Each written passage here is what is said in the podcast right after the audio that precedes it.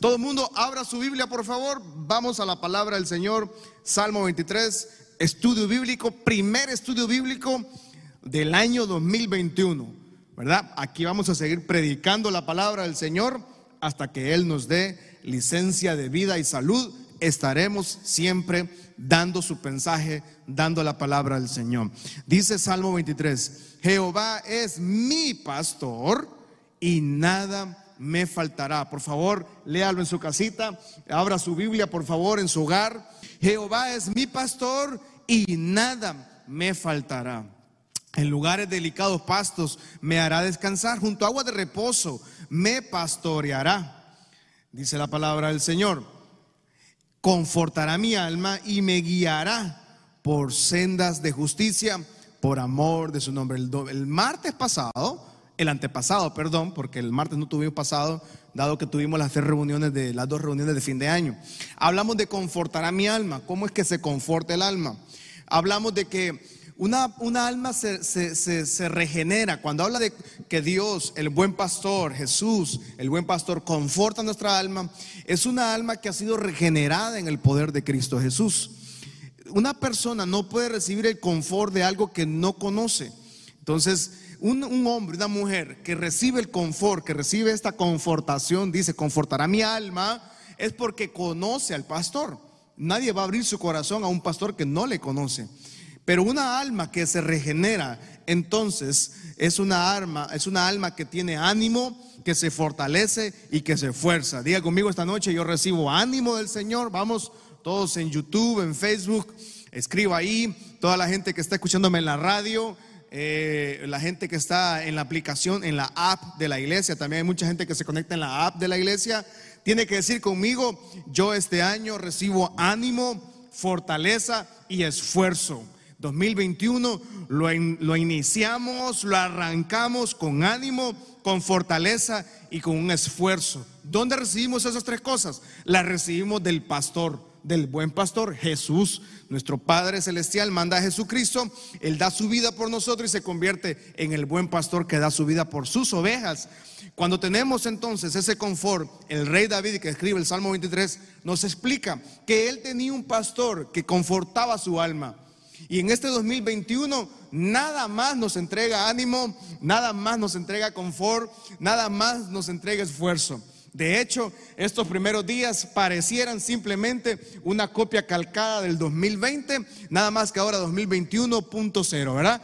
Está calcadito, los mismos problemas, las mismas situaciones, las mismas circunstancias, no han cambiado, pero el buen pastor nos asegura que confortará mi alma. Yo quiero que ahí usted en su, en su, casa, en su hogar, levante su mano al cielo y diga conmigo, este 2021 yo recibo de parte del pastor, de Jesucristo, ánimo, fortaleza y esfuerzo. Una persona entonces que ha regenerado su alma, que ha regenerado su espíritu, recibe estas tres cosas del buen pastor todos los días. Y una persona entonces que recibe este confort del alma, endereza su camino, endereza sus pasos, endereza su caminar. Y si algo necesitamos todos empezar este año es cómo debemos caminar con Dios. ¿Cómo vamos a caminar con Dios en un año 2021 que no pinta para nada bien, que no pinta para nada positivo?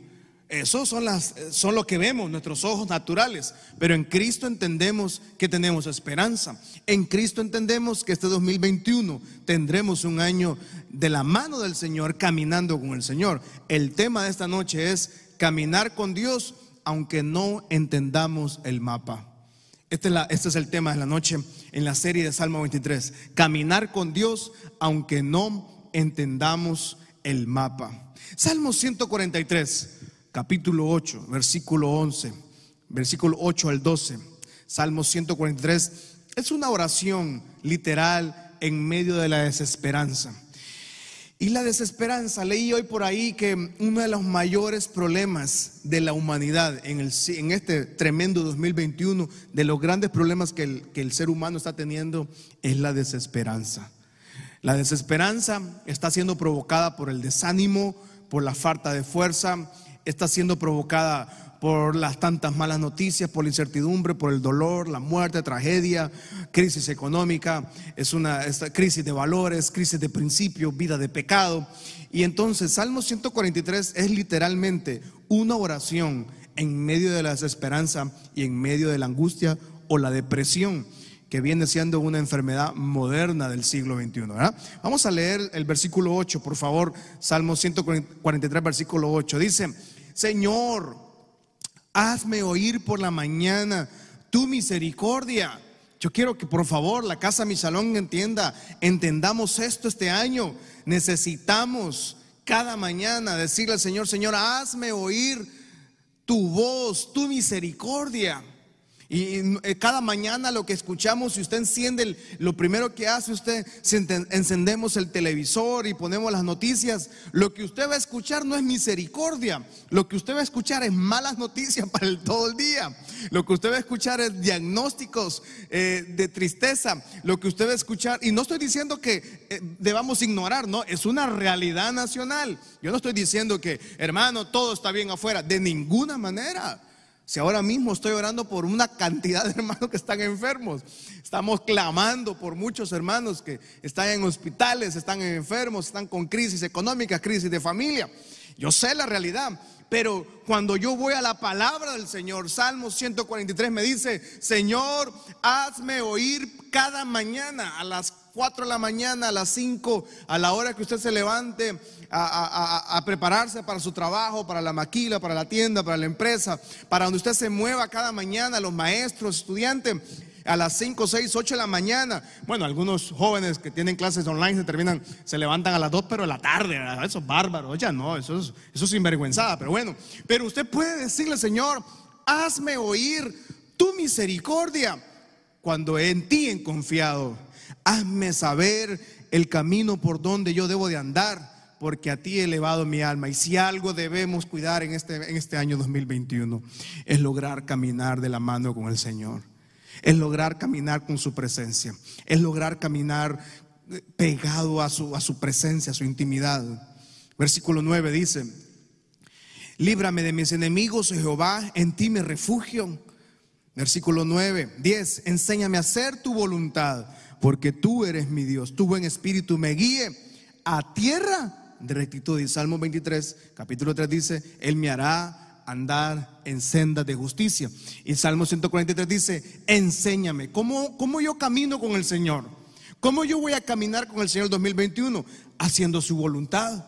Salmo, Salmo 23 es el Salmo de David, el Salmo que nos da seguridad, pero para tener seguridad yo debo caminar con el Señor en un año, un año de mucha incertidumbre, de mucho temor. Qué bueno que tenemos al buen pastor, a nuestro Padre Celestial que nos toma de la mano y nos lleva a caminar por lugares bajo su voluntad. Y dice, tu buen espíritu me guíe a tierra de rectitud. Cuando decidimos que Dios nos guíe, tendremos contentamiento. Pero cuando decimos, cuando decidimos vivir en pecado, estamos decidiendo ir por nuestro propio camino. Mire qué terrible.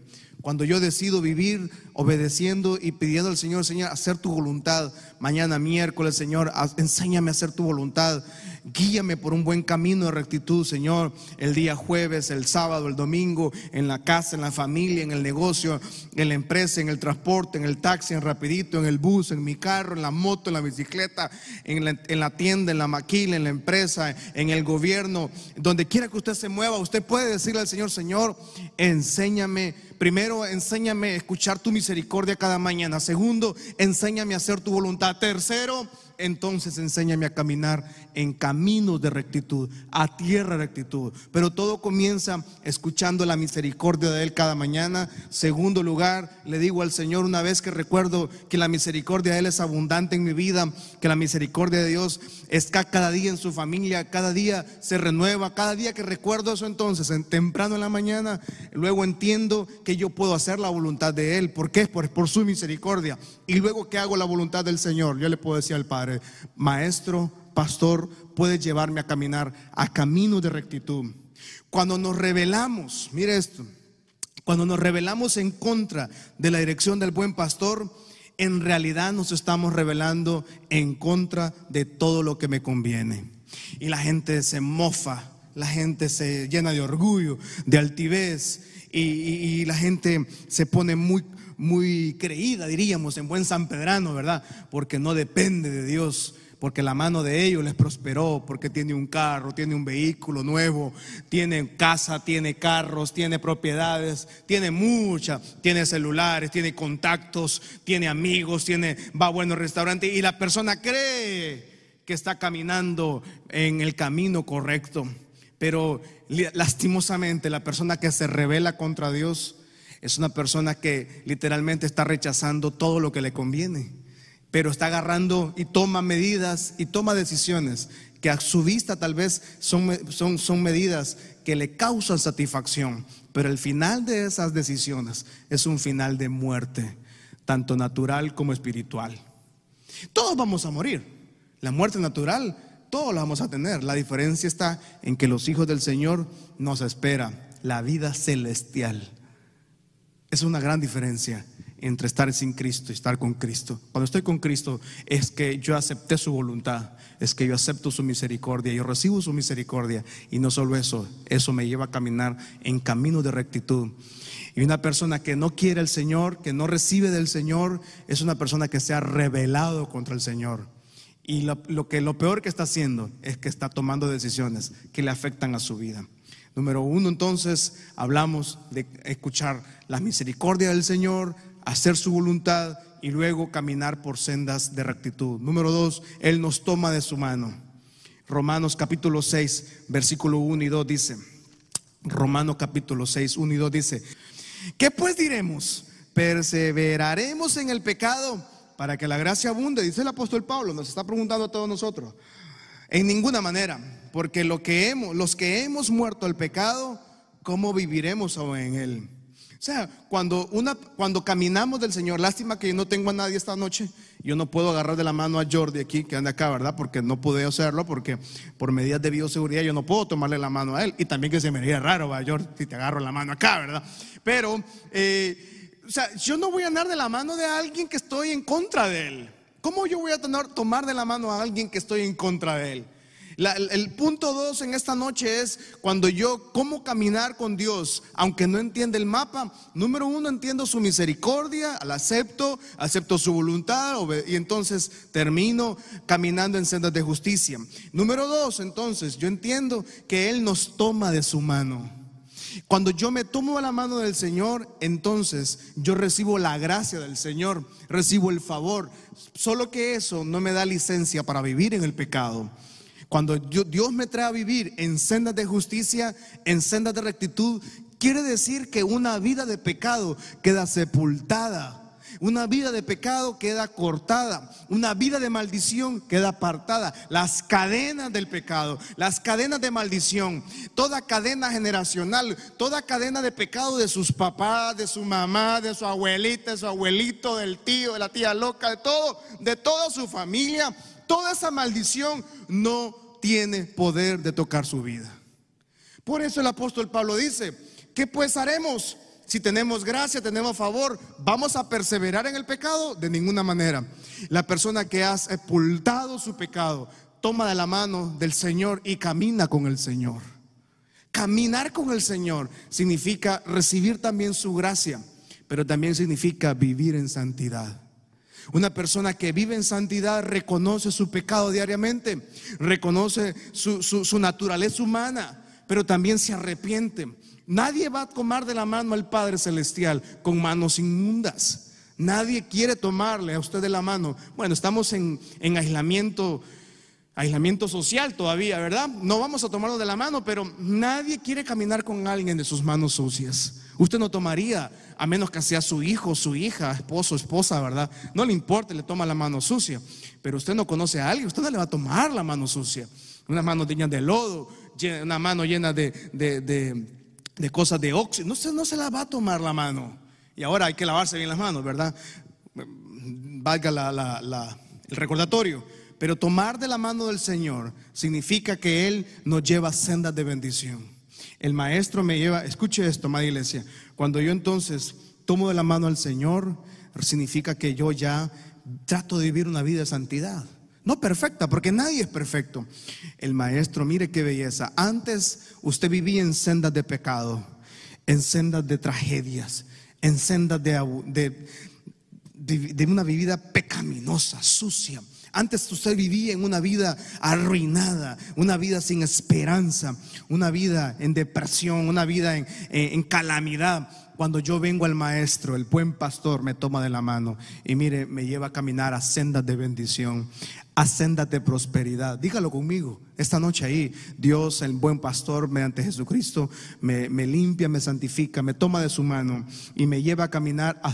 Eh, pastor, 2021 va a hacer eso. Sí, claro, porque Él es el buen pastor y Él tiene cuidado de nosotros, somos sus hijos, somos parte del redil. Dígalo esta noche, el buen pastor me lleva a caminar a sendas de bendición, a sendas de prosperidad, a sendas de misericordia a sendas de paz, a sendas de esperanza. Antes usted caminaba en sendas totalmente contrarias al Señor. Ahora el buen pastor nos lleva a caminar en sendas de paz, en sendas de prosperidad, en sendas de bendición. Gálatas 2:20 dice, ya no vivo yo, con Cristo estoy juntamente crucificado. Ya no vivo yo, mas vive Cristo en mí. Lo que ahora lo vivo en la carne, lo vivo en la fe del Hijo de Dios. Dígalo conmigo esta noche, vamos, ya no vivo yo, mas vive Cristo en mí. Que se note que Cristo vive en nosotros, que se eche de ver en su rostro, que se eche de ver en su testimonio, que se note en su vocabulario, que se note en su comportamiento, que se note en su conducta, que se note en la manera de, actuar, en la manera de comportarnos, que se note el que Cristo vive en usted. Usted puede decir esta noche, ya no vivo yo, Cristo vive en mí, porque hemos sido crucificados. O sea, el viejo hombre quedó literalmente crucificado. El viejo hombre, la vieja naturaleza pecaminoso, el mentiroso, el adulador, el, estafador, el murmurador, el traidor, el adúltero, el fornic, todo quedó sepultado y dice que queda crucificado ese viejo hombre. Y entonces podemos decir, ya no vivo yo, más Cristo vive en mí. Y lo que ahora dice, lo vivo en la carne, también lo vivo en la fe del Hijo de Dios. Que se note. Amada Casa Michalón 2021 es un año complicado, claro. Yo no puedo venirle a decir a usted fantasía, yo no puedo venirle a decir a usted que, que ay, qué lindo. No, no, no, no, es muy difícil. Pinta un año muy complicado, pero Cristo vive en nosotros. Y el maestro nos lleva a vivir a diferentes valores, a diferentes principios. Antes íbamos por la senda del pecado, antes usted caminaba por la senda de la maldición o sus principios, sus deseos, sus deleites eran diferentes. Ahora que estoy que en Cristo, que Cristo vive en mí, mis principios cambiaron, mis valores cambian, eh, mi camino cambia. Antes usted iba a la muerte natural, la muerte eterna completamente. Ahora Cristo vive en nosotros, el buen pastor nos lleva a caminar por sendas de justicia, por caminos que nadie en la familia caminó, por lugares que nadie en su casa caminó por la senda de la bendición, por la senda de la prosperidad y por la senda de la misericordia. Alguien dice amén ahí en su casa, vamos, diga, ya no vivo yo, mas Cristo vive en mí. ¿Cómo caminar con Dios cuando no entiendo el mapa? Entonces, número uno, hablamos escuchar su misericordia, hablamos de hacer su voluntad, hablamos también de que esa persona que hace la voluntad entonces camina por sendas de justicia y hablamos que esa persona va de la mano del Señor. ¿Por qué va de la mano del Señor?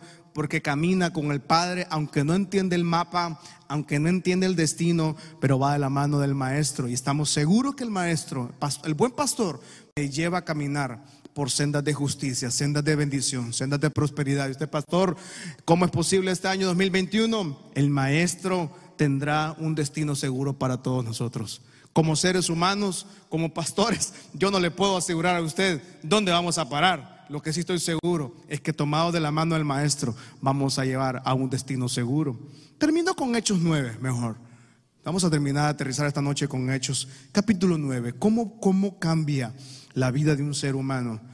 Y, y la gente puede ir en destinos, la gente puede ir caminando a pasos agigantados, corriendo, creyendo que va caminando en su propio designio. ¿ah?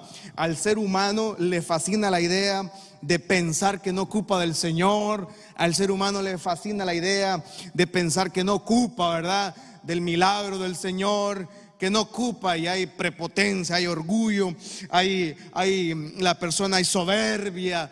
Pero Hechos capítulo 9 nos enseña cómo Dios puede cambiar una persona ordinaria en algo extraordinario. Saulo respirando aún amenazas y muerte contra los discípulos del Señor. Vino al sumo sacerdote. Qué belleza de versículos estos. Y, y le pidió cartas para la sinagoga de Damasco, a fin de que se hallase algunos hombres o mujeres en este camino, los trajese presos a Jerusalén.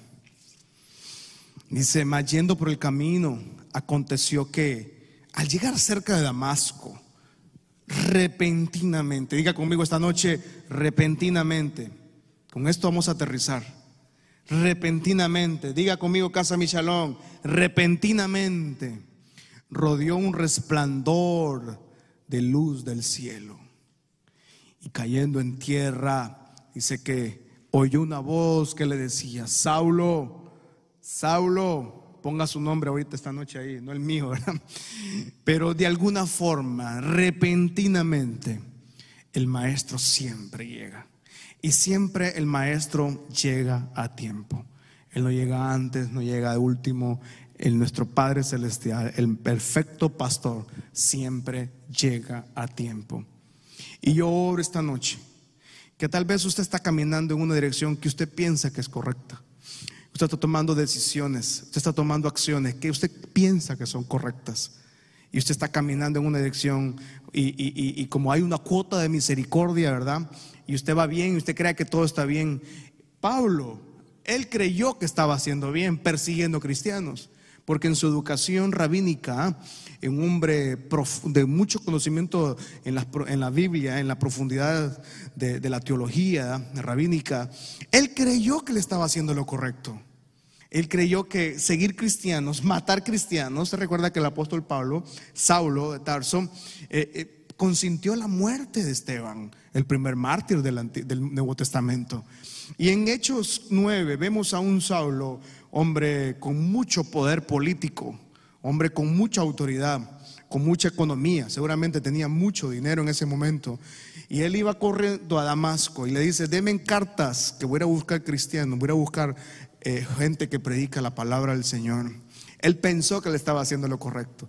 Y dice que repentinamente una luz vino del cielo y detuvo su camino. Gracias a Dios. ¿Cuántas veces Dios repentinamente nos detiene? ¿Cuántas veces repentinamente Dios cambió nuestro caminar? ¿Cuántas veces damos la honra y la gloria al Señor? Porque cuántas veces el Padre, en su inmensa misericordia, cambió nuestro destino, cambió nuestro caminar cambió la senda. Una senda de maldición por una senda de bendición. Una senda de pobreza por una senda de abundancia. Una senda de adulterio por una senda de familia. Repentinamente el buen pastor, aquel que logra escuchar su voz y que camina con Dios, a pesar de que no entiende el mapa. El apóstol Pablo no entendía el mapa. Él, según él, llevaba la dirección correcta, pero en, el, en su mente él llevaba la dirección correcta, pero no llevaba la dirección correcta en el Padre Celestial. Y el Padre lo detiene y le dice, repentinamente le rodeó un resplandor de la luz del cielo. Saulo, Saulo, ¿por qué me persigues? Versículo 5, rápidamente. Dice, él le dijo, ¿quién eres, Señor? Y le dijo, yo soy Jesús a quien tú persigues. Tú no estás persiguiendo a nadie más, estás persiguiendo a mí Dura cosa te es dar cosas contra el aguijón, Saulo.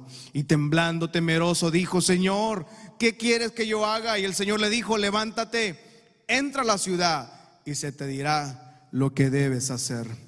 Oro con toda mi alma esta noche. Vamos a orar al Señor unos segundos, por favor. Oro con toda mi alma. Jóvenes, adolescentes, niños, niñas, adulto mayor que me esté escuchando esta noche que usted logre escuchar la voz del Señor antes de que sea tarde. Mire lo que estoy diciendo esta noche. Antes de que sea tarde, logre cambiar el camino esa carrera que usted está llevando, ese camino que usted está llevando, no es el correcto tal vez. ¿Cuántas veces repentinamente Dios aparece y mucha gente no entiende el mensaje? Que tal vez Él nos dio una segunda oportunidad, que tal vez Él nos está entregando un nuevo tiempo. Primero yo quisiera orar por todas aquellas personas que necesitan aceptar al Señor Jesús o reconciliarse. Tal vez ahí en la sala de su casa un familiar está acabado, está, está abatido. Un amigo, un primo, una prima, no sé. Quiero que ore conmigo esta noche. Dígale, Señor, te pido perdón por mis pecados. Me arrepiento del mal camino que he llevado, Señor. Dame la oportunidad de volver a tu camino. Dame la oportunidad de escuchar tus misericordias de escuchar tu voluntad hacia mi vida. Dígale al Señor, inscribe mi nombre en el libro de la vida antes de que sea tarde. Y si no, Señor, reconcilio, diga al Señor, yo me reconcilio. Tal vez usted era conocedor y se apartó del camino. Diga al Señor, Señor, yo me reconcilio contigo y yo quiero volver a caminar en tu destino, en tu voluntad, en tu misericordia. Llévame por sendas. Casa mi shalom. Esta noche usted dígale al Señor, Señor, toma mi mano en la angustia, en la desesperanza, en la soledad. Toma mi mano, Señor. Dígale, buen pastor, toma mi mano y llévame a caminar por sendas de justicia, sendas de paz, sendas de bondad, sendas de paz, de abundancia, de prosperidad. Dame la oportunidad, dígale Señor, de tomar tu mano y sentir tu presencia. Señor, oro por todas aquellas familias que están padeciendo nuevamente este fuerte ataque de este virus, Señor. Oro por sanidad en el nombre de Jesús. Me uno a la fe de muchas familias que tienen un familiar en un hospital, en una camilla de hospital o en sus casas, están guerreando contra este virus. Declaramos victoria, declaramos vida. Que se haga tu voluntad, Señor. Pero hasta que haya un último espacio de vida, seguiremos creyendo por sanidad. Pero también darle una oportunidad a todas esas familias, Señor, de poder ver un milagro si es tu voluntad, Padre. Y todas las enfermedades también que hay fuertes en contra de la, de la familia Michalón, declaramos que haya sanidad, Señor.